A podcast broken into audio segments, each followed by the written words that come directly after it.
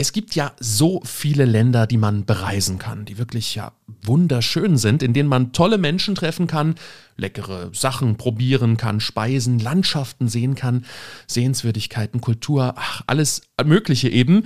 Aber hier im Podcast, da sprechen wir natürlich über Dänemark. Aber heute soll es unter anderem mal ein bisschen um die Frage gehen, was denn Dänemark eigentlich so besonders macht.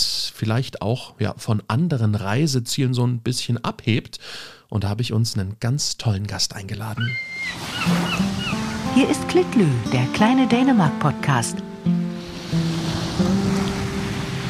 Ja, und damit hi und herzlich willkommen. Ich bin Chris von Klitlü. Ich freue mich, dass auch du in diesem Monat wieder mit dabei bist bei unserem kleinen Schnack hier über Dänemark, über Land, über Leute, Natur und Kultur.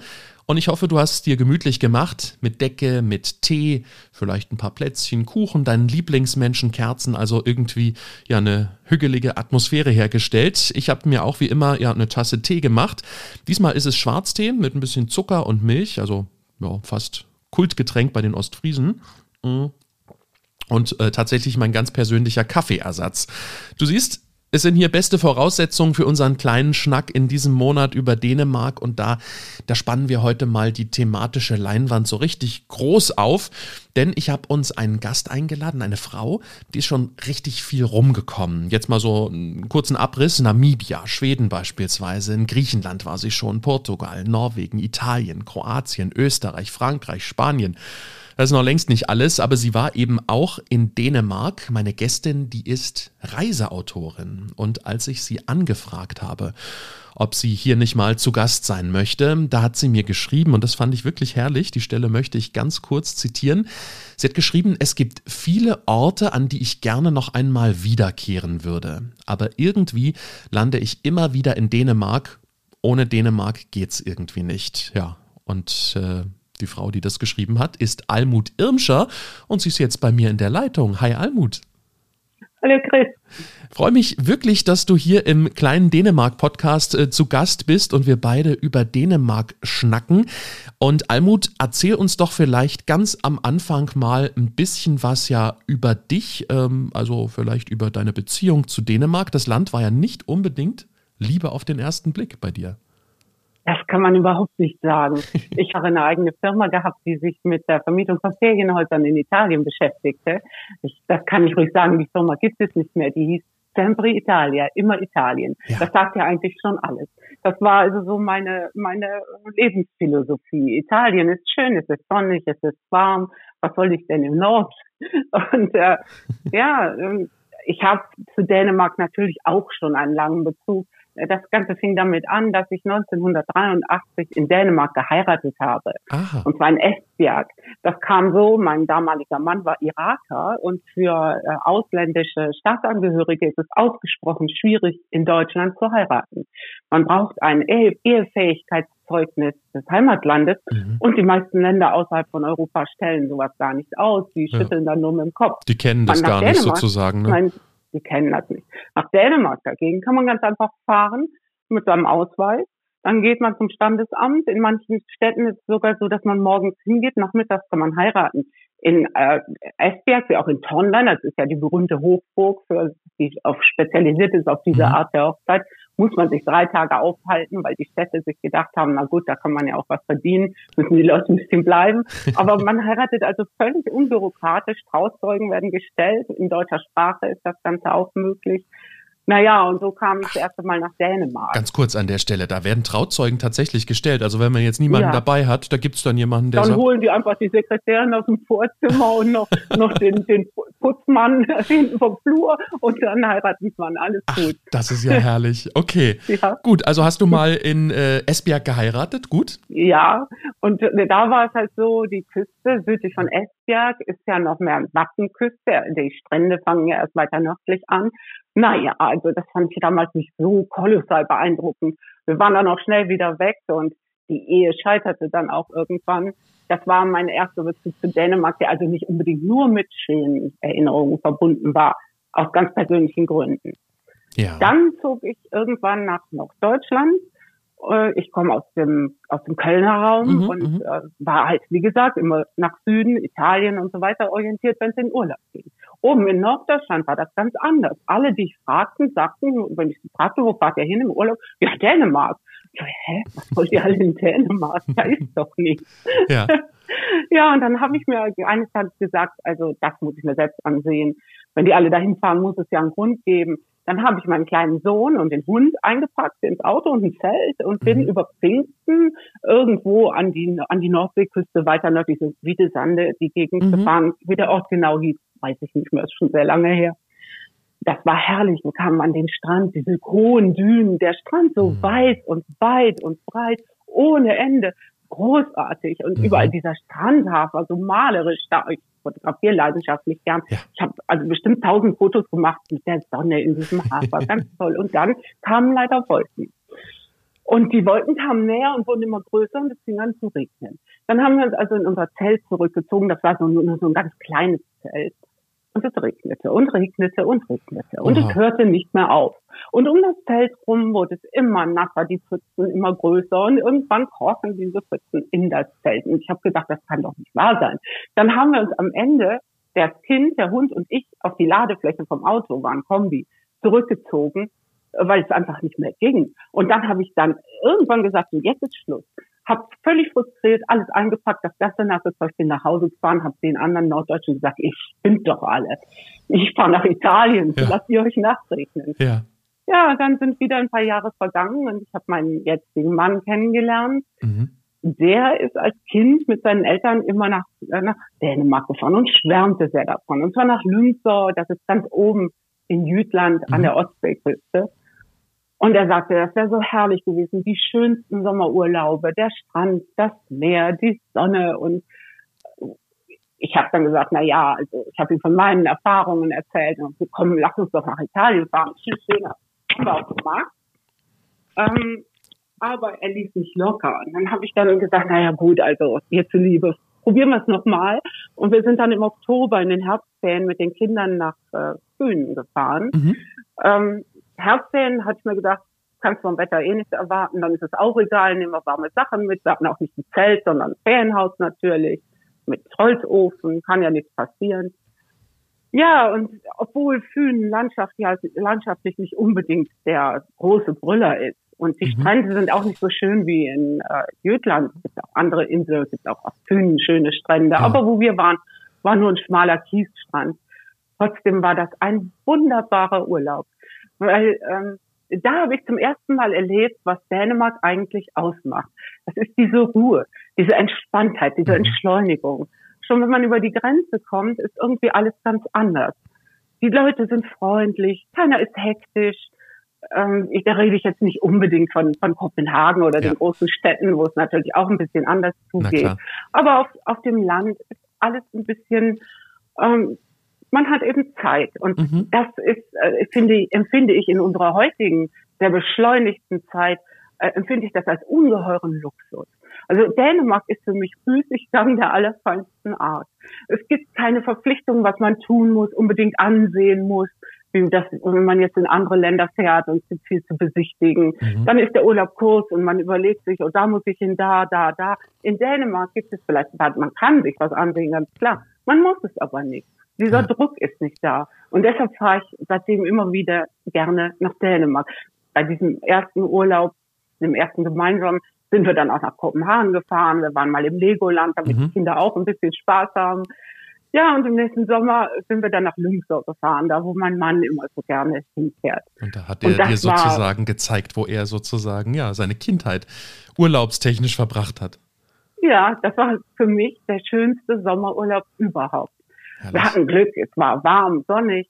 Der Strand ist auch da an der Ostsee riesig groß, bietet unglaublich viel Platz. Und was ich noch viel faszinierender fand, das sind keine Menschen. Es mhm. gibt da zwar auch Ferienhäuser, so wie überall in den Meersiedlungen in Dänemark, aber das verläuft sich einfach an diesem mhm. riesigen Strand. Und seitdem sind wir, ich weiß nicht wie oft, eigentlich jedes Jahr nach äh, Lüngsau gekommen. Wir sind dann im Winter auch mal an die Nordseeküste gefahren, mhm. was auch ganz toll war da waren wir in Ferring. Mhm. Ähm, das ist da, wo dieser, wo dieser Bosberg für Leuchtturm ist. Ja. Ein schöner, roter, sehr imposanter oh Leuchtturm. Ja, oh ja. Und es war klasse. Über Weihnachten haben wir die tollsten Sachen erlebt. Einen Schneesturm, das kann man sich gar nicht vorstellen. Was ja tatsächlich der, der, an der Nordsee gar nicht so häufig passiert, ne? Ja, mhm. wir hatten halt Glück. Das war auch noch gerade zu Heiligabend. Das war also richtig Ach, romantisch. Drinnen hatten wir unser Feuer. Die Kinder waren erst gar nicht glücklich, weil Weihnachten zu Hause hatten wir immer einen Weihnachtsbaum und ich habe dem vorher so ein großes, äh, so einen großen Packbogen gegeben, habe gesagt, malt jetzt mal einen Weihnachtsbaum, den habe ich dann da aufgehängt, das war dann unser Weihnachtsbaum. Fanden die nicht cool, den Rest aber schon.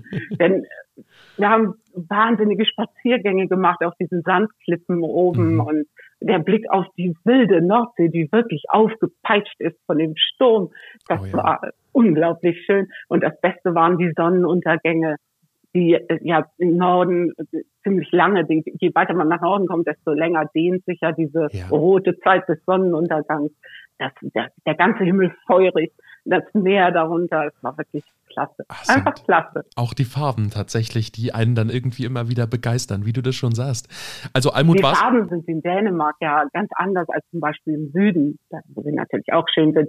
Aber durch das viele Meer, äh, Dänemark ist ja an beiden Seiten vom Meer umgeben, hat äh, über 7000 Kilometer Küsten mhm. und diese weißen Strände, der, das vielfach ja auch den weißen, den hellen Boden, äh, das reflektiert das Licht und das ist einmalig, finde ich. Ja, ja. Deshalb sind ja auch die Skagenmaler so berühmt geworden, die Ge gezielt auf nach Skagen gegangen sind, weil da dieses ganz besondere Licht herrscht. Genau, an die dachte ich auch gerade. Schön, dass äh, du das auch erwähnst in dem Moment. Also was bei dir gar nicht, war Dänemark gar nicht die Liebe auf den zweiten, sondern tatsächlich auf den dritten Blick. Aber dann hat es richtig Hier kann gekracht. Man so sagen, ja. Aber dann, dann jetzt. Hat's, ja. Sehr schön. ähm, ich bin ja nicht zuletzt ähm, tatsächlich auch auf dich aufmerksam geworden wegen deines Buchs, was du geschrieben hast. Äh, das heißt das Dänemark Lesebuch, Impressionen und Rezepte aus dem Land des Glücks. Und das ist tatsächlich ja mal ein, ein ganz anderes Stück Reiseliteratur. Was, was macht das genau aus? Wie unterscheidet sich das von den anderen? Ich schreibe keine Reiseführer, sondern erzählende Reisebücher. Äh, ich erzähle also Geschichten zu verschiedenen Themen, die das jeweilige Land, die jeweilige Destination betreffen und möchte äh, meinen Lesern äh, auf unterhaltsame Art und Weise und auch mhm. auf durchaus auch emotionale Art und Weise äh, dieses Land näher bringen, so dass man äh, einen guten Überblick bekommt über die Besonderheiten, die Lebensart, die Natur, die Sehenswürdigkeiten natürlich, die Geschichte spielt auch immer eine Rolle. Äh, und weil ich denke, dass die Kulinarik selbst, äh, die, die typischen Rezepte des Landes ganz viel aussagen über die Kultur und die Lebensart, mhm. äh, schreibe ich auch jeweils Rezepte. Nach jedem Kapitel gibt es ein kleines typisches Rezept. Manchmal passt es, ergibt es sich, dass es zum Rezept passt, manchmal auch nicht aber äh, um damit auch eben einen Einblick in die Küche des Landes zu geben. Ja, und dass man sich tatsächlich auch so das ein bisschen nach Hause holen kann, habe ich auch irgendwie nur das Gefühl. Immer wenn ich genau. große Sehnsucht nach Dänemark habe, dann, dann stelle ich mich auch gern mal in die Küche und koche und backe was und der so Geschmack, gedacht, ja. der Geschmack bringt mich dann auch wieder ein bisschen dahin. Genau. Ich möchte unbedingt gleich noch ein bisschen mehr übers Essen mit dir sprechen. Das habe ich nämlich tatsächlich, glaube ich, noch nie in diesem Podcast hier äh, so richtig gemacht. Ähm, aber vorher noch ganz kurz die Frage, Almut, wie bist du denn eigentlich zum Schreiben gekommen? Also du hast ja mal gesagt, du hattest mal diese, diese ähm, Ferienvermittlung oder Ferienhausvermittlung äh, in Italien und ähm, da liegt es jetzt nicht unbedingt nahe zu sagen, oh Mensch, jetzt fange ich mal an, äh, über, über das Reisen zu schreiben. Und doch gibt es da einen Zusammenhang. Ich habe nämlich während dieser Zeit äh, monatlich Newsletter an die Kunden der Firma geschrieben und ich wollte halt nicht, wie alle anderen das machen, schreiben, buchen Sie dies, buchen Sie das, hier haben wir ein Sonderangebot. Ich wollte mich davon abheben und deshalb habe ich angefangen, äh, jeden Monat einen Artikel zu irgendeinem Thema, was Italien betrifft, zu schreiben. Ganz unterschiedliche Themen. Essen, Sehenswürdigkeiten, Persönlichkeiten, Ereignisse, Erlebnisse. Und diese Newsletter, die kamen sehr gut an. Das hat mir auch viel Spaß gemacht.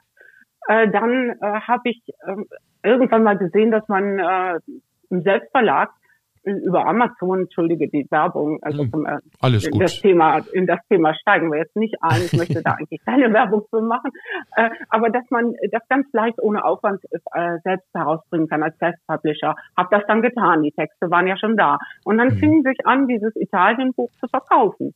Da habe ich gedacht, naja, das ist vielleicht irgendwas, was man schön nebenbei machen kann. Ich habe mhm. immer schon gern geschrieben, muss mhm. ich dazu sagen. Schon in der Kindheit mit meiner Freundin, die jetzt auch Reisebücher schreibt, haben wir angefangen, viel zu schreiben. Das hat, Schreiben hat mich also immer begleitet.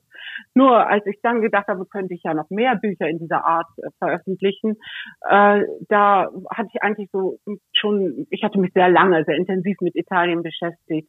Ich wollte einfach mal was anderes. Die Zeit von sempre, immer Italien, war da für mich schon vorbei. Und so kam es dann, dass eines meiner allerersten Bücher, die andere Länder besprachen, Dänemark wurde. Mhm.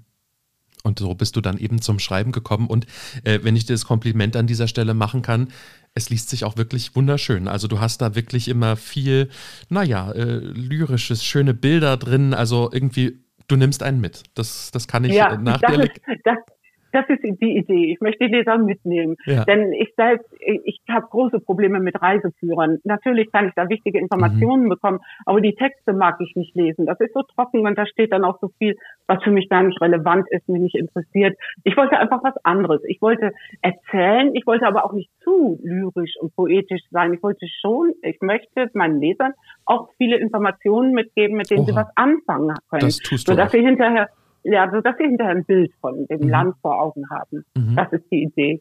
Ja, und äh, du willst sozusagen Appetit machen und zum Thema Appetit ähm, ist auch ganz schön viel über Essen steht hier drin, also ein ganzes Kapitel voll. Und ich habe es ja gerade schon gesagt, noch nie habe ich über Essen hier gesprochen im Podcast. Und so möchte ich eigentlich gerne mal in das Thema ähm, ein bisschen einsteigen. Ähm, wenn, wenn ich so darüber nachdenke, wenn mir Freunde äh, beispielsweise erzählen, die nicht unbedingt immer nach Dänemark fahren, sondern eben beispielsweise auch ans Mittelmeer, äh, die schwärmen dann vom mediterranen Essen, vom gesunden Essen. Also klar, ich hole mir jetzt auch Fisch, wenn ich in Dänemark beispielsweise bin, bietet sich ja natürlich an, den äh, Fang frisch zu holen. Aber so richtig glücklich macht mich beispielsweise auch ähm, ja, ein, ein Hotdog. Ja, was hältst du denn persönlich von der dänischen Kulinarik? Ja, die ist natürlich völlig anders als die mediterrane Küche mit viel Obst und vor allen Dingen Gemüse, Olivenöl.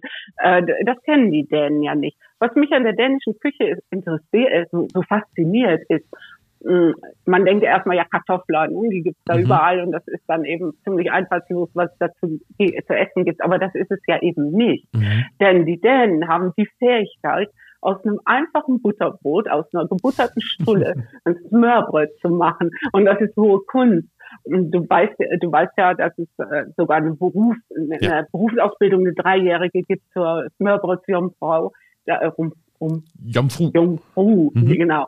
Entschuldigung. Alles gut. Ähm, also äh, Butterbrotjungfrau. Äh, das, das muss man sich mal vorstellen, dass man überhaupt das so kultiviert, dass es eine eigene Berufsbezeichnung und eine Ausbildung hat, nur um Butterbrote äh, herzustellen. Und das Smörbröt ist natürlich kein Butterbrot. Das Brot ist ja quasi nur die Unterlage für die fantasievollsten Arten der Gestaltung eines Brotes. Die schönste Nebensache, ne?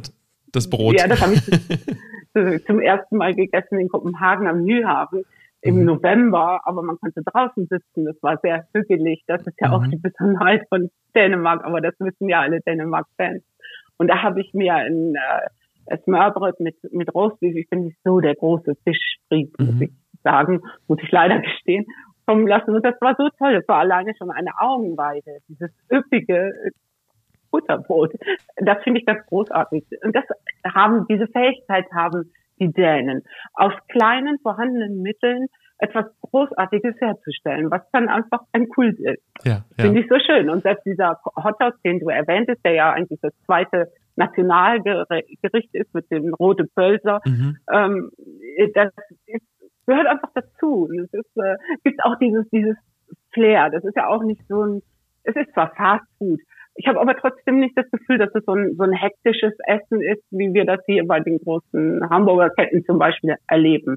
Es ist auch irgendwie ein kleiner Kult. Ja, ganz im Gegenteil. Tatsächlich äh, ist es ja so, der, der Pölsewong feiert ja dieses Jahr 100. Geburtstag und tatsächlich ist es ja inzwischen so eine, durch gesetzliche Umstände äh, haben ähm, ja, die Besitzer dieser Wagen, das sind dann immer die gleichen und die kennen irgendwann ihre Kundschaft und dann ist das auch so ein bisschen wie, ne, ich gehe mal eben bei bei Jens vorbei und esse noch einen so Hotdog und dann genau. wird noch ein Schnack ja. gehalten und so weiter. Mhm. Und das hat irgendwie auch was, was richtig, was richtig Schönes. Ich finde es ja überhaupt spannend, so diese Grillkultur irgendwie in Dänemark, ne? Hotdogs, Burger und Pölsemix. Das ist ja nicht unbedingt nur, also äh, Pölsemix äh, zur Erklärung vielleicht noch, wer es nicht kennt, ähm, so, so klein geschnittene Würstchen sind das. Das wird dann mit, mit Pommes angerichtet und so einer Art Currysoße. Ähm, die Würstchen werden gebraten oder frittiert und dann kommen da frische Zwiebeln drüber. So irgendwie diese Grillkultur finde ich irgendwie auch ganz spannend, dass das äh, so verbreitet ist. Kennst du das auch aus den anderen nordischen Ländern, dass dann man eher so auf ja, Grill abstellt? Äh, Habe ich persönlich so nicht erlebt. Mhm. Ähm, also ähm, ich muss sagen, in Schweden, äh, da haben wir ähm, Schweden ist ja, ist ja sehr weit gezogen. Es ist anders. Wir haben, waren im Landesinneren längere Zeit, aber ähm, da gibt es halt nicht an jeder Ecke so ein, ein Dorf, wo man dann solche Sachen findet. Nein, da habe ich das definitiv nicht erlebt. Da ist man mehr, ähm, die, die Schweden kochen, glaube ich, auch viel selbst zu Hause mhm. äh, und haben nicht diese, diese äh, Imbiss, ich gehe jetzt mal eben zum Imbisskultur, jedenfalls nicht auf dem Land. Mhm. Äh, in Norwegen, ähm, nee, auch nicht. Da geht mhm. man doch eher ins ins Restaurant. Mhm. Also ich denke, das ist eine Besonderheit von, äh, natürlich gibt es überall Fastfood, das ist ja klar. Aber diese, diese besondere Form des äh, Grillens und des Fastfood-Genießens, das ist was Dänisches. Das hat aber mit dem zu tun, was du eben sagtest. Es ist eben auch diese Gemütlichkeit. Man trifft sich, man schnackt, man, man isst das zusammen draußen im Freien. Mhm. Die Dänen sind ja auch, wie alle anderen Skandinavier, ja, aber übrigens auch, gerne draußen im Freien, auch auch wenn das Wetter nicht immer so mitspielt, die sind das einfach gewöhnt. Ja, und die haben ja tatsächlich, und das, ich weiß nicht, ob ich es schon mal in einem Podcast in einer früheren Folge erzählt habe, aber die haben ja auch so unglaublich viele ähm, ja, schöne Picknickplätze. Ne? Das ist dann nicht nur ja. wie bei uns hier in mhm. Deutschland, mhm. wo man eben mal an eine Autobahn ranfährt und dann hat man da eine, einen großen Zaun und davor halt steht halt so eine, so eine Bank, äh, sondern das sind ja auch meistens Picknickplätze, die irgendwie noch einen schönen Ausblick auf die Natur haben, die irgendwie schön eingerichtet sind. Ne? Äh, und das finde ich halt so wunderschön. Also ich nehme tatsächlich inzwischen echt ganz oft, schmiere ich mir morgens noch zwei, drei Brote, wenn ich irgendwie unterwegs bin. Und dann lasse ich mich einfach überraschen, wo ich in Dänemark eben mein Mittag esse. Und das sind meistens mhm. ganz tolle Überraschungen. Ja, ich glaube, das hat aber wirklich etwas mit dieser Lebensart zu tun, dieses bewusst genießen und entschleunigt sein. Das gehört mhm. ja alles zusammen. Wir an der Autobahn, was du eben sagtest, in diesen eingesperrten, schrecklich hektischen mhm. Autobahnraststätten, da schlingen wir schnell irgendwas runter, um so schnell wie möglich weiterzufahren. Ich glaube, diese Einstellung haben die Dänen nicht. Die lassen sich dann Zeit. Wenn sie irgendwas tun, dann tun sie genau das und genießen das auch. Und danach machen sie erst das nächste und sind nicht schon wieder mit dem, mit ihrem Fuß gleich woanders, mhm. Bevor sie eigentlich fertig sind. Ich glaube, da können und wir. Und ich glaube, das ist, das ist das, was wir an den Dänen so schätzen, was viele Leute nach Dänemark zieht. Diese, ja. dieses Entspanntsein. Ja, und ich glaube, da können wir tatsächlich noch viel lernen von den Dänen. Um noch ein kleines bisschen beim Essen zu bleiben. Ähm, ich finde es ja wirklich spannend, du sagtest ja auch schon, ne, das, was sie haben, da machen die was draus. Und ich finde es tatsächlich auch irgendwie diese einfachen Gerichte in der dänischen Küche, die gibt es ja ganz oft, zum Beispiel wenn ich jetzt drüber nachdenke, brennende Kerli. Also das ist ja Kartoffelbrei mit gebratenem Speck und gebratenen Zwiebeln. Mhm. Das ist das schnell. Ist ja fast ein Nationalgericht. Mhm. Ja, Aber ja. das essen die unheimlich gern, ja. Ja, das ist, ähm, heißt, ja, heißt ja so viel wie äh, brennende Liebe. Ja, es ist schnell gemacht, einfach gemacht. Man sagt so ein bisschen, das ist das Essen der Verliebten, ne? weil es halt eben so schnell ja, weil geht. die keine Zeit haben, eben. Ja, ja. Richtig. Die wollen halt dann schnell sich wieder auf der Couch gemütlich machen äh, und die genau. Zweisamkeit genießen. Und äh, ich finde aber genau das ist irgendwie wirklich das Spannende. Die Dänen nehmen das, was sie haben. Und ich, ich mag so besonders daran, dass es halt oft diese einfache Küche ist. Ne? Die ist nicht so irgendwie. Ja, die bodenständige Küche. Also es gibt auch zum Beispiel Fläschesteak, das ist ja auch sehr beliebt, wird mhm. sehr gerne gegessen, aber das muss stundenlang im Ofen, das ist ein Schweinebraten mhm. mit knuspriger Kruste, der muss stundenlang in den Ofen. Gut, in den Stunden kann man ja auch was anderes machen. Also es muss nicht immer schnell gehen. Das, mhm. Äh, das ist die Zubereitung des Essens. Aber es ist halt eben nicht, nicht, so, nicht so aufregend, auch die Küche, finde ich. Und das mag ich irgendwie dran, ne? Der Fleskestei, der dann irgendwie stundenlang im Ofen ist, so, eine, so, eine, so ein Krustenbraten ist das fast, ne? Also es kommt ganz, genau. mhm. ganz stark auch auf diese äh, Schwarte an, die dann besonders knusprig eben gebraten wird. Genau. Aber es ist halt trotzdem irgendwie, dann gibt es meistens Rotkohl dazu. Ne? Ich glaube, du hattest auch ein Rezept bei dir ja. im Buch drin. Rotkohl da habe ich auch ein Rezept, ja. Und, ja. Äh, mhm. und, und Kartoffeln und das ist aber halt. Kandierte alles, Kartoffeln, ja, genau. Ja. Kartoffeln sind ja, sind ja sehr beliebt, Oh ganz ja. wichtig. Das Ich- stimmt. Aber es sind, es sind einfache Dinge, aus denen die was Schönes machen, Mhm. ohne es aber mit dem Aufwand zu übertreiben. Mhm. Wobei es natürlich auch äh, Gourmetküche in Dänemark gibt. Der René Rezepi schreibe ich ja auch ein Kapitel drüber, Ja. der aus den vorhandenen, typisch dänischen, nordischen Zutaten Sterneküche kreiert. Mhm. Das gibt's auch. Ja, das ist ja dann schon wieder diese New Nordic Cuisine, die da wirklich äh, ja zu, so ein bisschen zu den Wurzeln zurückgeht. Ne? Ich habe ich hab auch Genau. gelernt, Mhm. ich habe auch gelernt, dass man da tatsächlich inzwischen wirklich genau das nimmt, was eben auch in der Umgebung verfügbar ist. Und wenn es tatsächlich irgendwie der Queller ist, der irgendwie im Wattenmeer wächst und macht halt daraus Ja. was Tolles.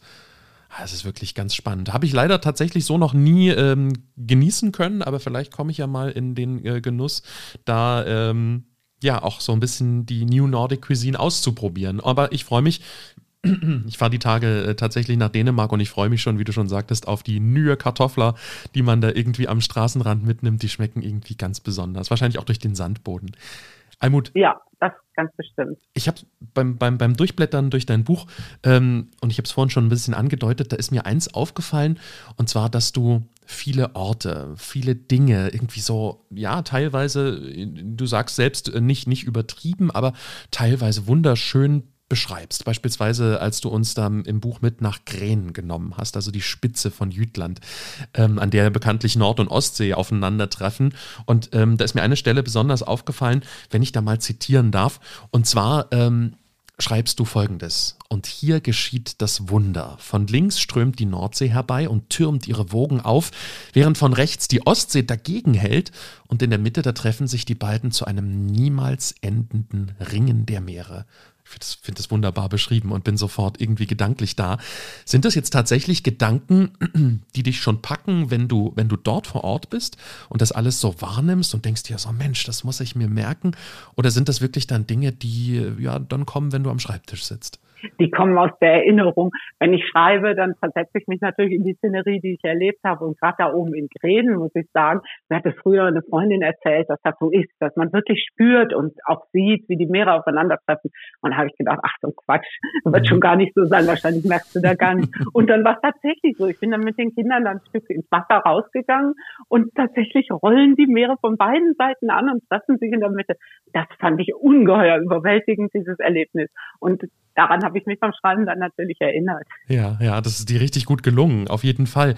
Ähm, und du standest wirklich mit beiden Beinen einmal in Ostsee, einmal in Nordsee und Richtig. hattest wirklich das Das, Gefühl. mhm, das konnte ich mir eben nicht vorstellen, dass das tatsächlich so ist, aber es ist so. Und ich habe gedacht, na gut, so groß und breit bin ich ja nun auch nicht, dass ich mein eines Bein nach da und das andere nach da stellen kann. Nein, aber man braucht einfach, einfach nur ganz normal an dieser Stelle zu stehen und dann fühlt man sich von der einen Seite schwach und von der anderen Seite gegenschwach. Ein Herrlich. tolles Erlebnis. Tatsächlich habe ich das noch nicht äh, erlebt. Ich muss das unbedingt mal machen, ähm, auch wenn mir Freunde Ja, du davon musst erzählen. bisschen rausbrauen ins Wasser, ne? Du musst Ja, ja. ein bisschen reingehen. Aber sehen kann man es halt auch, wie die Wellen anrollen aus beiden Richtungen. Echt, echt herrlich. Meinst du, meinst du, dass ein Urlaub so in Dänemark, wenn man, wenn man das ja so, so ganz bewusst wahrnimmt, ja, bringt das die Menschen wieder tatsächlich mehr dazu, sich auch mal wieder der Natur hinzugeben? Also ja faktisch irgendwie den elementarsten Dingen unseres Lebens. Äh, ich glaube, das kann man gar nicht anders machen, wenn man in Dänemark ist. Ja. Denn äh, es gibt natürlich auch in, in Dänemark Orte, die sehr erschlossen sind. Äh, wir waren beim letzten Mal im Blockhus. Äh, das ist ziemlich dicht bebaut und das ist auch mehr los am Strand und die Leute fahren mit dem Auto bis an den Strand. Das sind ja auch so Besonderheiten, Mhm. die es in Dänemark gibt. Wenn man aber in die vielen, etwas ruhigeren Gebiete geht, dann ist man oft mit sich allein oder mit seiner Familie, seinem Partner allein in den Dünen. Und natürlich, äh, dann, dann spürt man die Natur ganz überwältigend. Ja. Und dann kann man eigentlich gar nicht anders, als sich in, die, in diese Dünen zu setzen, zwischen den Strandhafen und aufs Meer zu schauen und, und diese Szenerie Mhm. auf sich wirken zu lassen. Das ist, hat schon fast was Meditatives, finde ich Mhm. wenn man nicht wie ich dann immer wie die Irre rumläuft und erstmal tausend Fotos macht von diesen ganz tollen Motiven, die es da gibt. Wir sind auch, wir, also mindestens einmal in jedem Dänemark-Urlaub stehen wir morgens um vier auf. Natürlich nicht ganz so gerne, äh, muss ich gestehen. Aber ich raff mich dann auf und dann gehen wir an den Strand äh, der Ostsee und Ja. schauen uns den Sonnenaufgang an. Das ist ein unglaubliches Erlebnis. Das dauert sehr lang. Wie gesagt, im Norden ist, ist ja die gefühlte Bewegung der Sonne langsamer, gerade im Sommer. Und dann kann man das ganz entspannt sehen, wie so erst dieser leichte äh, Streif am Horizont erscheint und alles wird so rot. Die Möwen mhm. fliegen hin und her. Die fangen immer, wenn die Sonne aufgeht, aus irgendwelchen Gründen an, am Strand entlang irgendwo hin zu müssen. Ja. Weiß ich nicht, das ist, der ist wahrscheinlich deren Wechselsystem. Und dann äh, allmählich entsteht dann diese Bahn übers Wasser, diese feuerrote Bahn von der aufgehenden Sonne. Da sitzt man dann anderthalb Stunden, bis man das mhm. ganze ähm, Erlebnis hinter sich gebracht hat und das also hinter sich gebracht ist, ist schlecht äh, gewählt sprachlich in dem Zusammenhang, ja. denn man möchte es ja eigentlich ewig an, andauern lassen, weil es so wahnsinnig schön ist. Ja. Und natürlich ist man dann nah bei der Natur und bei den Elementen und bei beim Kosmos mhm. auch in dem das übrigens auch nachts, weil der Sternenhimmel oh, ja. ist unvergleichlich. Es gibt da, wenn man äh, nicht gerade in den Städten ist natürlich, wenig streulich. Mhm. Und deshalb sieht man einen ganz anderen Sternenhimmel. Das ist fast wie in der Wüste. Die unglaublich. Milchstraße ja auch mit bloßem Auge teilweise. Das ja, finde ich wirklich genau. unglaublich schön. Und ich finde es auch schön, äh, was du angesprochen hast. Ich habe irgendwo mal einen Satz gehört äh, zu Dänemark und gerade auch zur Natur, den ich so treffend fand. Ähm, es war in einer Dokumentation, ich weiß es nicht mehr genau wo, aber da hieß es, ähm, jeder findet hier seine Einsamkeit. Und das finde ja. ich, find ich sehr treffend, ja. So. Mhm. Dieses wirklich. Das ist so man, man trifft sich irgendwie in der Natur und plötzlich ist alles andere egal, ja, irgendwie die Zeit oder, oder auch die Probleme, die man vielleicht irgendwie zu Hause hat, das ist alles nicht mehr wichtig. Und ich glaube, das ist das, was einen auch so erdet, wenn man, wenn man Urlaub in Dänemark macht. Mm, ja, und das ist vielleicht aber auch ein Grund, warum die Dänen selbst so entspannt mhm. sind, so entschleunigt. Die haben es ja schließlich ständig. Die Nähe zu der Natur, die Nähe zum Meer und diese Langsamkeit, die das Ganze auch ähm, ausstrahlt, diese, mhm. diese diese Ruhe, die in den, in den natürlichen Elementen liegt, das ist schon großartig. Was ist denn für dich im Urlaub wichtig? Sind es jetzt, äh, weil du interessierst dich ja auch extrem stark für die Geschichten, die hinter den Dingen stecken. Sind es denn die Geschichten, die dich da besonders brennend interessieren oder sind es eher die Momente und Stimmungen?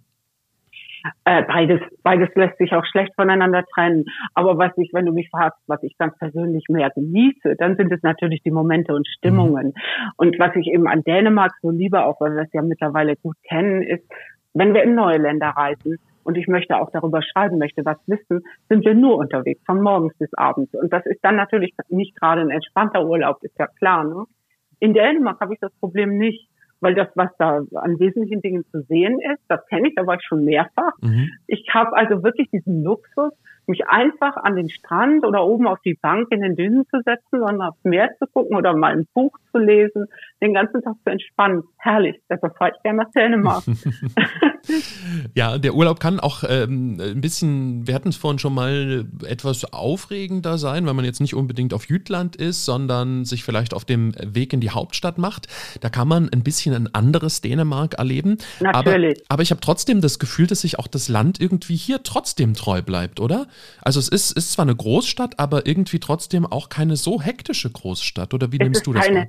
Nein, es ist keine hektische Großstadt. Aber das äh, ist ähm, ein Merkmal, was die nordischen Hauptstädte äh, an sich haben. Mhm. Die, äh, zum Beispiel auch Stockholm ist ja eine große, sehr lebhafte Stadt, aber es ist ruhiger als zum Beispiel Berlin mhm. oder Rom äh, die südlichen Metropolen sind deutlich chaotischer. Es liegt an der Lebensart. Ja, natürlich, Kopenhagen ist eine sehr entspannte und wunderschöne mhm. Hauptstadt. Eine wirklich wunderschöne. Ja, ja, das stimmt, da muss ich äh, dir recht geben. Es ist auch äh, recht überschaubar trotzdem noch. Das muss man halt auch sagen. Es ist halt nicht so riesengroß. Ne? In Dänemark leben ja auch gar Nein, nicht man, so viele man Menschen. Kann gut, man kann sich gut zu Fuß durch Kopenhagen bewegen und die wesentlichen Dinge ansehen. Und man kann auch äh, am, am Ufer entlang wandern oder sich auf eine Bank setzen und fast genauso entspannen wie äh, wie man es anderswo an der Küste kann, natürlich. Mhm. Weißt du, ähm, ich fand es ja so schön, dass du auch in deinem Buch ähm, sehr, sehr in die Tiefe gehst, die Geschichten, die ich angesprochen habe. Und ich, ich hatte da so einen ganz tollen Aha-Effekt, als ich durchgeblättert habe. Ähm, und da sind wir schon wieder aus Kopenhagen raus, aber auf äh, Fünen und zwar bei Hans Christian Andersen. Du hast über ihn geschrieben, sehr viel, äh, ein ganzes äh, Kapitel hast du ihm gewidmet. Seinen melancholischen Märchen, die ja irgendwie jeder irgendwoher kennt. Natürlich, und, die haben doch unser aller Kindheit begleitet. Ja, ja, genau. Und die aber immer trotzdem, finde ich, so eine ganz markante Stimmung haben bei ihm. Eben dieses melancholische, ja. aber trotzdem immer sehr berührende. Ähm, ob sie jetzt gut oder schlecht ausgehen, wenn man beispielsweise ans, schon allein ans Mädchen mit den Schwefelhölzern denkt, äh, weltberühmt. Aber ähm, hinter diesen Märchen und Geschichten. Traurig. Ja, ja, hinter diesen Märchen und Geschichten und das finde ich eben das Spannende, weil du da, weil du da genau hinschaust. Da verbirgt sich noch was anderes, da nämlich äh, die Geschichte des Mannes, der sie geschrieben hat und seines Lebens. Auf, auf Seine was? eigene sehr trostlose Kindheit, mich hat das deshalb interessiert, weil ich als Kind große Schwierigkeiten hatte mit diesen Märchen, eben mhm. weil sie so traurig sind. Das fand ich nicht schön. Ich wollte lieber Märchen, die gut ausgehen. Mhm. Mhm, und das ist ja bei Hans Christian Andersen meist nicht so. Und als ich dann über ihn recherchiert habe, wir hatten auf Süden ja diesen ersten Urlaub mit meinem Mann mhm. verbracht. Ähm, und waren äh, in der Nähe von, von Odense, sind dann mhm. natürlich da auch mal hingefahren, um, denn da ist ja das sogenannte Geburtshaus von Hans Christian Andersen mit einem ganz hübschen angeschlossenen Museum. Sein Geburtshaus ist es aber nicht. Die Familie ist erst dorthin gezogen, als er schon zwei oder drei, das weiß ich jetzt ah, ja. nicht mehr, Jahre alt war. Die waren nämlich vorher obdachlos. Er kam aus extrem armen Verhältnissen. Und äh, wenn man sich das alles vor Augen führt, was er in seiner Kindheit erlebt haben mag, unter mhm. Äh, unter diesen Voraussetzungen und wie er dann sehr gekämpft hat, um da rauszukommen aus der Armut mhm. und nach Kopenhagen gegangen ist und dann äh, tatsächlich Schriftsteller geworden ist. Äh, auch das war natürlich ein harter und steiniger Weg. Dann versteht man eher, warum seine Märchen oft so schwermütig sind. Mhm, das stimmt, das stimmt. Und äh, da lohnt es sich halt wirklich einfach mal genauer hinzuschauen, äh, wer das machen möchte. Wie gesagt, kann das bei dir im Buch mit ganz vielen anderen Geschichten auch noch tun. Und es ist ja irgendwie schön, ähm, einfach da ein bisschen tiefer einzusteigen und das bringt auch ein ganz anderes Verständnis nochmal für die Dinge, die man vielleicht vor Ort äh, erleben kann. Äh, Hans-Christian Andersen ist Nationalheld. Ich habe immer so ein bisschen das Gefühl, dass es auch noch eine andere Person gibt, äh, die äh, ja, jeder Däne kennt und äh, wo man ganz genau hinschaut, nämlich die Königin Makrede, die zweite ähm, Königin von Dänemark. Was glaubst du, Almut, wie schafft die es eigentlich so sympathisch zu sein? Äh, wie das ihr Geheimrezept ist, weiß ich nicht. Auffällig ist jedenfalls, dass sie äh, im Gegensatz zu den anderen europäischen Königshäusern es geschafft hat, Skandale von ihrer Familie fernzuhalten. Das stimmt. Ähm, es geht ganz ruhig und, und beschaulich zu. Und ich denke, sie hat auch eine gewisse Volksnähe. Sie ist natürlich auch künstlerisch, sie ist Illustratorin, hat mhm. auch schon Bühnenbilder gestaltet, sehr engagiert, äh, da ist sie sehr engagiert und auch sehr kreativ. Mhm. Aber ich glaube, sie hat auch ähm, äh, nicht so dieses elitäre Flair, das andere, dieses Steife, dieses Stiff Upper Lip, äh, die ist äh, bei ihr nicht anzutreffen. Sie ist eher so eine normale Frau. Ich habe ja auch darüber geschrieben mhm. in dem mhm. Kapitel, dass sie eigentlich Kettenraucherin ist. Ja. Und selbst das kann sie sich erlauben und ohne dass die Leute ihr obwohl das Rauchen ja heutzutage verpönt ist, böse sind deswegen, weil sie einfach eine von, von ihnen ist. Ich glaube, es gibt in denen das Gefühl, ich bin eine von euch. Mhm, mhm. Ich habe auch, äh, ich, ich gucke ja gerne die Neujahrsansprachen, die sie dann hält, auch wenn ich nicht immer alles verstehe dabei, aber selbst da, sie wirkt unglaublich sympathisch, wie sie das auf ihre Art und Weise und dann hat sie selbst vorbereitete Kärtchen, die sie da irgendwie immer umblättert währenddessen. Habe auch äh, mal gelernt jetzt vor kurzem, dass, äh, glaube ich, die dänische Königin äh, im Rahmen von meines Dänischunterrichts habe ich das gelernt, dass die dänische Königin wohl das beste Dänisch spricht. Also das ist ja auch immer so eine Sache, ne? die Dänen untereinander mhm. verstehen sich nicht unbedingt äh, und haben da große lokale Unterschiede. Sie spricht wohl aber Hochdänisch, wenn man das so sagen kann. Und ich finde sie irgendwie total, ja, irgendwie unglaublich charismatisch. Diese Ausstrahlung, die sie irgendwie hat, finde ich irgendwie toll. Jetzt habe ich die Tage gelesen, dass sie mh, äh, ihre, sich aus den Amtsgeschäften zurückziehen will, so langsam nach und nach da irgendwie den Weg für ist Frederik, ja auch schon über 80. Mhm. den Weg für Frederik frei machen will und dass sie äh, nach Frankreich tatsächlich gehen will, so ein bisschen auf die Ach. Spuren ihres, ihres Mannes, ihres der Mannes, Franzose ja, war. Der hat ja ein Weingut in, in Frankreich. Mhm. Vielleicht zieht es sie dahin. Ganz genau, ganz genau. Sie hat sich da irgendwie auch immer mit so ein bisschen mit Wein äh, beschäftigt und äh, mit, mit dem ganzen, der ganzen Kunst um den äh, Wein äh, rundherum. Aber ich dachte mir, ob das so eine gute Idee ist? Also ich weiß Das frage ich mich jetzt allerdings auch. Ich habe das bisher noch nicht gehört, erst mhm. jetzt von dir. Und ob die denn ihr das dann nicht doch übel nehmen. Das dachte das, ich mir. Mhm. also ich würde auch denken, ja Mensch, gut, wenn sie da den Sommer verbringt und eben sozusagen auch irgendwie wieder am Land ist, dann, dann äh, fände ich das ja okay. Aber wenn sie so dann ganz weg ist, naja, lassen wir sie mal machen und schauen mal, ob sie tatsächlich wirklich das ganze Jahr äh, in Frankreich verbringt. Aber sie hat ja ihren Mann sehr geliebt. So wie ich äh, das immer wahrgenommen habe und vielleicht will sie die, sich ihm da wieder etwas näher fühlen. Was, jetzt, was die denn ihr dann wahrscheinlich auch nicht verübeln würden, weil die denn da sehr verständnisvoll sind. Mhm. Gerade diese, die, die Liebe, die Verbundenheit, ich glaube, das würden sie schon verstehen. Mhm. Aber sie, wie du schon sagst, sie ist charismatisch, sie ist volksnah, sie ist ja auch Weihnachten, taucht sie immer in irgendeiner Kirche ja. ohne Voranmeldung auf, um mit den, mit der jeweiligen Gemeinde ganz normal, äh, ohne großes äh, Zeremoniell, mhm. das Weihnachtsfest zu begehen. Ja, und jetzt, wenn du sagst, wie sie ihre Weihnachtsansprache äh, hält, hast du schon mal eine Weihnachtsansprache von der Queen gesehen? Ja, dann weißt du, kennst du den Unterschied. Ja, ja, genau. Und da merkt man halt wirklich, ach, ich, ich fand das auch letztes oder vorletztes Jahr war sie, glaube ich, ganz, ganz äh, schwer erkältet. Aber sie hat sich trotzdem nicht nehmen lassen, ja.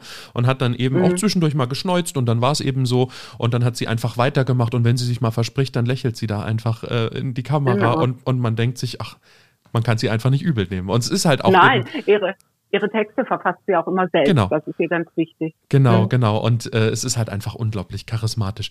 Almut, ich habe mir überlegt, dass wir mal so eine kleine Schnellfragerunde machen können. Ich kenne das aus anderen äh, Formaten. Das heißt, ich stelle dir gleich immer die Wahl zwischen ein, zwei, also zwei, drei, zwei oder drei Dingen. Und du musst einfach mal ganz kurz ja antworten, was dir sozusagen als erstes in den Sinn kommt. Hast du Lust drauf? Na klar. Es sind, es sind, es sind ein paar Fragen hintereinander, aber mal schauen, ähm, ja, wo, wo, wo es hingeht. Ein kleines Experiment heute mal. Also, es geht los. Und wenn mir nichts einfällt, dann mache ich das wie Obelix und sage, die spinnen die Römer. Ist okay, ne? Das ist okay, völlig ja. in Ordnung. Okay. okay, also Almut. Ostsee oder Nordsee? Ostsee. Fisch oder Fleskestei? Fleskestei. Sonnenaufgang am Fjord oder Sonnenuntergang am Meer? Sonnenuntergang am Meer. Ferienhaus oder Hotel? Ferienhaus. Ferienhaus oder Zelten? Ferienhaus. Plan? Nach meinen Erfahrungen. Also. Planen oder einfach losfahren? Äh, einfach losfahren, aber vorab buchen ist doch besser. Ich bin eigentlich der Spontanreiser, aber dann kriegt man vor Ort nichts mehr. Hm? Also buchen, planen. Dänisches Bier oder dänischer Whisky? Weder noch. Weder noch, auch, auch nicht schlimm. Darf ich einen italienischen Wein trinken? Äh, das, auch das darfst du. Tut mir leid, aber da, an der Stelle bin ich raus. Wär, wäre, wäre ich persönlich übrigens auch. Wald oder Strand? Strand. Strand mit Bunker oder Strand ohne Bunker? Äh, lieber ohne Bunker. Ich finde die Bunker immer ja ziemlich erschreckend, mhm. die, über die man ja alle Nase lang stolpert und dann auf der Kiste, Kiste und dann an eine traurige, schlimme deutsche Vergangenheit erinnert wird. Das stimmt. Strand mit Auto oder Strand ohne Auto? Ohne Auto bitte. Essen im Restaurant oder Essen am Picknickplatz? Ähm, ich lasse mich gern verwöhnen, also ich nehme mal das Restaurant. Boller, also Brötchen zum Frühstück oder Ümer zum Frühstück? Ah, Boller. Stichwort Urlaubslektüre. Krimi, Liebesgeschichte oder Sachbuch? Äh, Krimi und Sachbuch im Wechsel. Jüland? Liebesgeschichten bin ich, bin ich auch raus. Bitte? Jüland oder Seeland? Jüland. Hotdog oder Smörrebröt? Smörrebröt. Ähm, Kakao zum Hotdog, wenn du einen isst? Machen die den sehr gern? Machen die sehr gerne, aber ist nicht, auch nicht so bei mir. Nee. okay. Bezahlen mit Bargeld oder mit Karte? Am liebsten mit Karte. Eisbaden oder Sauna? Ähm, Eisbaden, oh Gott, kriege ich Gänsehaut, wenn ich nur daran denke. Nein, dann lieber Sauna. Römel oder Bornholm? Bornholm, herrlich, mit diesem ganz feinen Sand, mit dem man früher Eieruhren befüllt hat. Mhm. Ähm, an Land oder auf dem Wasser? Ähm, ich persönlich fühle mich eigentlich in beiden Situationen wohl. Mein Mann hätte jetzt gesagt auf dem Wasser. Aber okay. ich Nimm beides. Wenn du dich Wenn entscheiden musst? Darf ich? Ah. An Land. An Land, okay. Softeis oder Kugeleis? Kugeleis. Robbensafari oder Auslandsuche? Robbensafari, unbedingt. Steilküste oder Düne?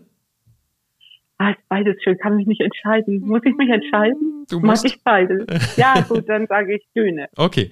Baden im Meer oder Baden in der Schwimmehalle?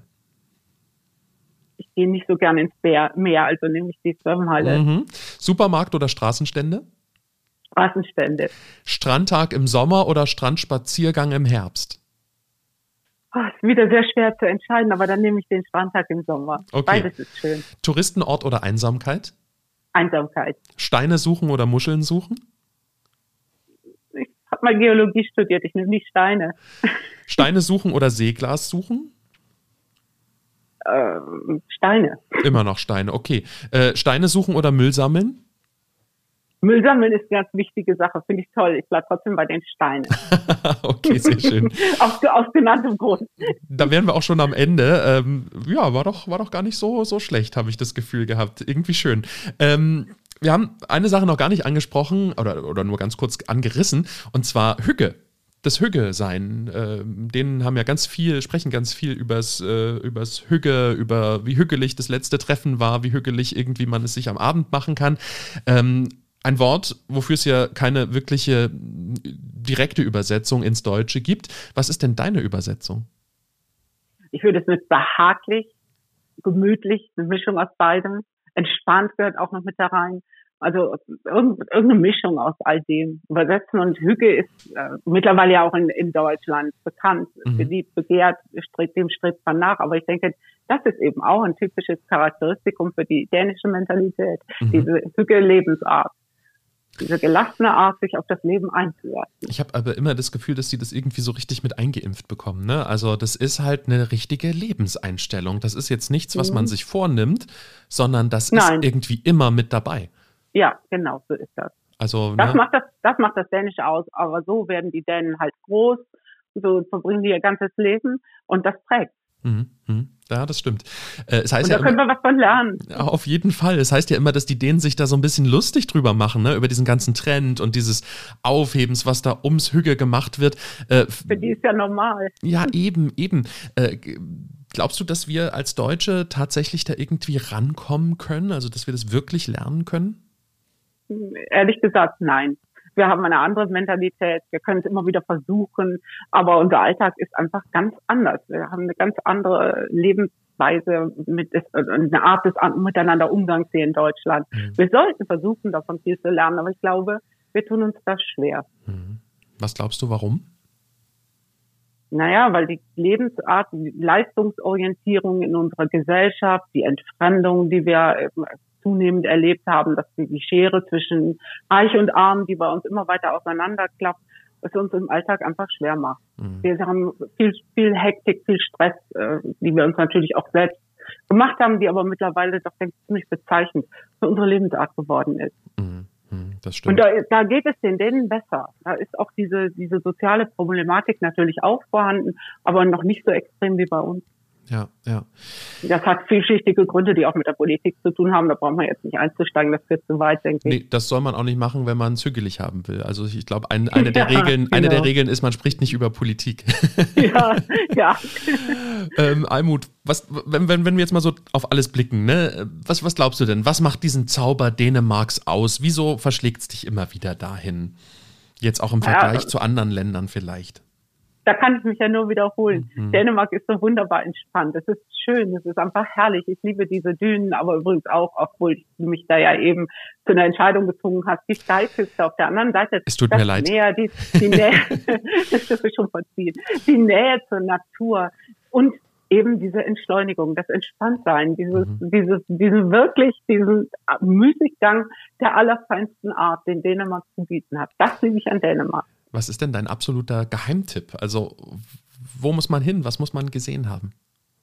Das sage ich ja nicht, sonst kommen ja alle dahin. Gut, ja, also, ja, wie ich schon gesagt habe, unser absoluter Lieblingsort ist der, wo man manchmal seit der Kindheit hinfährt, nämlich Lüngsor, ganz mhm. im Norden von Jütland. Aber was man natürlich äh, gesehen haben muss, sind hier Rubias Knude, der Leuchtturm, mhm. der da vor zwei Jahren versetzt worden ist, damit er nicht ins Meer fällt. Das sind ja die typischen Sehenswürdigkeiten von, von äh, Jütland, das ist äh, ganz großartig. Der steht auf so einer Wanderdüne mhm. oben drauf, direkt an der Küste, jetzt wahrscheinlich nicht mehr ganz so direkt dran. Mhm. Das ist sehr, sehr sehenswert. Und dann gibt es auch die Robia Mille, diese größte Sanddüne, eine der größten, die wir in Europa haben. Ich glaube, in Frankreich gibt es eine, die noch größer ist. Eine Wanderdüne, wo man sich wirklich fühlt wie in der Sahara ja. und man ist trotzdem mitten im Land in, in Dänemark. Oder was ich auch immer empfehle, Skagen. Skagen ist ja wunderbar, wunderschön äh, als Ort wegen dieser besonderen äh, Bauweise und den, mhm. den lichten Gelb und den roten Dächern. Und was mich immer wieder besonders fasziniert, ist das Skagen-Museum, wo die Malerei der Skagenmaler ausgestellt ist. Mhm. Ähm, da sind wir vor ein paar Jahren das erste Mal gewesen und die Wände hingen voll mit diesen großartigen, sehr eindrucksvollen, stimmungsvollen Bildern, die so impressionistisch mhm. eingefangen sind. Äh, nach Petersburger Hängung habe ich kürzlich gelernt, dazu muss ich das hier mal einbringen. Das ist, wenn viele, wenn, wenn die, der Raum an der Wand so viel, weit wie möglich ausgenutzt ist und ganz viele Bilder äh, durcheinander an der Wand hängen, ja. war ich ganz, bin ich ganz froh, dass ich das gelernt habe. So waren da die Bilder aufgehängt in der Art und das war überwältigend. Dann habe ich meinem erwachsenen Sohn erzählt, nächstes, im nächsten Jahr war er mit da, wir müssen dahin, das musst du sehen. Und kommen da rein, haben die es als abgehängt und es hingen nur noch vereinzelte Bilder da. Muss ich sagen, war ich ziemlich enttäuscht. Okay. Aber die, auch diese einzelnen Bilder sind sehr sehenswert, weil sie eben so eine intensive nordische, dänische Stimmung auch vermitteln. Ja. Würde ich jedem empfehlen, dahin zu fahren. Das Aber es gibt noch viele andere tolle Plätze, die man sehen sollte. Und das ist ja auch was, äh, gerade die Skagen-Maler, was äh, ja einen ganz besonderen Reiz hat. Wir hatten es schon mal angesprochen, eben eben durch die Natureindrücke und die Impressionen da. Almut. Es ist nur möglich durch das besondere Licht und die besondere Natur. Mhm. Auf jeden Fall. Almut, hast du noch etwas auf deiner Liste stehen, was du unbedingt noch, worüber wir unbedingt sprechen sollten? Nein, aber ich wollte dich fragen, was ist denn dein Lieblingsort in Dänemark? das ist ja jetzt gemein, weil ich mir nicht mal Gedanken mhm. drüber vorher gemacht habe. Es ist, äh, es aber ist das schwierig. musst du doch ganz spontan wissen. Ich sitze, ja, also ich glaube, ich habe gar keinen so direkten Lieblingsort. Ich sitze gern mal in, äh, in da, wo es geht, in den Dünen tatsächlich und, und, und mhm. genieße halt einfach und lasse die Gedanken treiben. Ich genieße das so sehr, dass äh, wirklich auf einmal alles wegzieht. Ne? Also wo man, wo man vielleicht hier im Alltag irgendwie Probleme hat, ähm, einfach mal wieder zu sich zu finden und mal abzuschalten und einfach einfach mal den Kopf leer zu bekommen, das passiert ja. dort so automatisch. Das finde ich mhm. so spannend, ja. Das und, ist es, ja. Und halt einfach nur, ähm, äh, wie oft war ich irgendwie äh, im Urlaub und habe gesagt, ja Mensch, geht, geht schon mal zum Ferienhaus, ich komme dann noch. Und dann saß ich dort noch ewig und, und habe einfach nur auf einer Bank gesessen und geschaut und geblickt und, und plötzlich wird irgendwie alles wichtig, was dort ist, ja. Die Möwen, die vorbeifliegen. Äh, mhm. Also äh, wichtig, äh, äh, gar nicht mal in dem, in dem Sinne des, des Wichtigseins, aber man hat plötzlich diese Aufmerksamkeit. Das, das, das meine ich, glaube ich, eher damit, ähm, die man irgendwo für die Möwen dort und und und und irgendwie ist äh, man man spürt alles den Sand unter den Füßen und und den den kalten salzigen Wind der dann selbst an an, an einem warmen Sommertag irgendwie ähm, über die Haut gleitet und das ist glaube ich äh, mein Zauber. Und ansonsten ähm, was man gesehen haben muss was ich lange verschmäht habe tatsächlich ähm, aber, aber aus dem Grund, weil, weil wir es irgendwie auch in den Familienurlauben früher gar nicht so richtig wahrgenommen haben, ist äh, in Aarhus den Gamle Bü. Das ist irgendwie, ich weiß nicht, ob du das kennst, ob du da mal warst. Ähm, du nix, Nein, da war ich auch nicht. Ich kenne das nur dem Namen. Ihr müsst ja. das machen. Also ähm, das ist wirklich ja? ein großer, ein großer, großer Tipp. Ähm, das sind ja die alten Städte, ja, ins Deutsche übersetzt. Und tatsächlich, wir hatten ja schon eine Podcast-Folge hier, in dem ich äh, mit dem Chefkurator gesprochen habe über so ein bisschen ah, die Hintergrund, toll. über die Hintergrundgeschichten. Aber das ist ja nun äh, ein Ort mitten in Aarhus, wo eben die alten dänischen Städte wieder aufgebaut worden sind, wo man ja tatsächlich wirklich Häuser abgebaut hat im ganzen Land und dorthin gebracht hat und sie wieder aufgebaut hat. Mhm. Und schon allein die Tatsache, ja, man kommt dort rein und man wird angesprochen von der alten Pfarrerswitwe, die natürlich in ihrer Rolle dort ist, aber die einfach äh, dich erstmal auf Dänisch anspricht, je nachdem, wie gut du im Dänischen bist, äh, kann sie dann auch äh, Englisch. und dann sagt sie, Mensch, wo bist du hergekommen? Das ist aber weit. Das sind ja viele Tage, die du mit der Kutsche hierher gefahren bist. Und äh, äh, zwei Häuser weiter riechst du äh, plötzlich frisch gebackenen ähm, Eierkuchen oder, oder Pfannkuchen, je nachdem, wo man ist. Äh, aber Eierkuchen, ja. Und, und, und man denkt sich so, oh, das riecht aber gut hier. Und dann, dann geht man in die Stube rein und dann steht dort eine ähm, dänische Hausfrau aus dem 18. Äh, Jahr, 19. Jahrhundert und sagt, oh, schön, dass ihr da seid. Ich habe gerade frischen äh, Eierkuchen gemacht. Möchtest du probieren? Und dann streicht sie da selbstgemachte Marmelade drauf. Und es ist eine Reise in der der Zeit, die einem irgendwie das, das vergangene Dänemark sehr gut näher bringt, weil man es eben auch erlebt und es nicht nur sieht. Und es mhm. ist ein wunderbarer Tag. Ich hatte ursprünglich damals geplant, äh, drei Stunden irgendwie für das Freilichtmuseum. Man muss sich einen ganzen Tag Zeit nehmen, wirklich. Weil es so viel okay. zu entdecken, zu erleben gibt und es saugt einen herein. Es sind verschiedene Zeitepochen. Du bist dann auch irgendwann im 20. Jahrhundert angekommen. Aber es ist wunderschön, das alles zu sehen. Weil es eben auch, es ist auch mal wieder eine unaufgeregte Attraktion. Es ist was, was man fühlt. Und das, das finde ich ganz besonders toll. Das hört sich sehr gut an. Warst du schon mal in Sundsee in dem Mittelaltercenter, wo ein mittelalterliches nicht. Dorf nachgebaut ist? Nein. Das ist auch so. Und da gibt es ja auch Leute, ähm, die zum Personal in Gänsefüßchen gehören, die da wirklich leben. Äh, ohne moderne Technik, ohne iPhone und Ach, oder also, Mobilphone und ohne ähm, also wirklich so leben, wie man im Mittelalter gelebt hat. Also die gehen nicht also abends nach Hause, sondern die bleiben dort. Nein, die bleiben, die Ach. bleiben dort, ja. ja. Mhm. Äh, also das ist ein Experiment, das ist eine Mischung aus einem, äh, einem Freilichtmuseum und einem wissenschaftlichen Experiment, also verschiedenen wissenschaftlichen Experimenten natürlich, die da laufen. Sehr interessant, es gibt da ja, wie du das jetzt ansprichst, auch vieles, was man sich ansehen kann, mhm. was man machen kann. Aber ich habe immer das Gefühl, man muss es nicht. Also man kann mhm. da, da, ganz entspannt und entschleunigt rangehen. Genau. Das ist das ist das Herrliche. Und äh, was ich noch eben, wenn das Zeit ist, kurz sagen wollte, ist ja auch oft die Landschaft so voller Überraschungen. Äh, wir haben ähm, da oben in, in unserer Wahlheimat in Münster ganz in der Nähe einen kleinen Fluss, der heißt Burr Das ist ein, so ein Bächlein quasi, mhm. auf dem man aber mit dem Tretboot fahren kann. Man fährt dann weg von der Küste in ein und fühlt, man hat aber immer das Gefühl, man ist im Amazonas-Dschungel, weil äh, das mit alten Bäumen ganz dicht zu wachsen ist, rechts und links und zieht sich auf eine ganz weite Strecke. Also völlig anders als das, was man von Dänemark eigentlich mhm. erwartet. Es gibt viel zu entdecken, auf jeden Fall.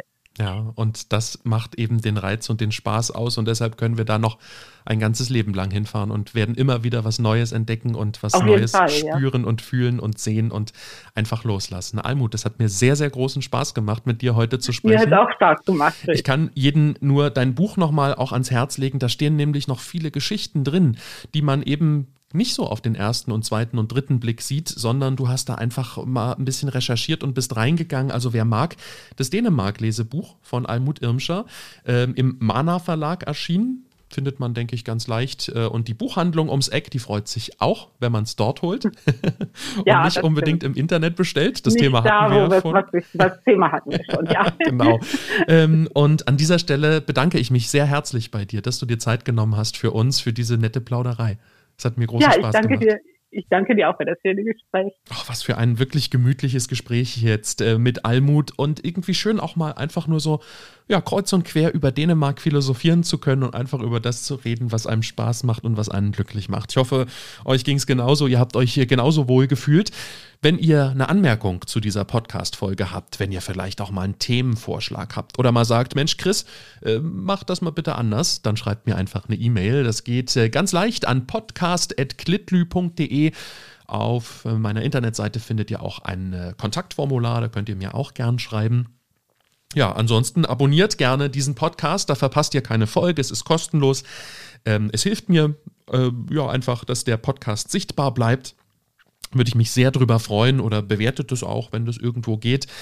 Und noch mehr würde ich mich freuen, wenn ihr im nächsten Monat auch wieder mit dabei seid. Hier am ersten Sonntag eines jeden Monats, äh, wenn wir über Dänemark sprechen. Dann mal sehen, wer uns dann begrüßt und was wir da vorhaben, welche Folge.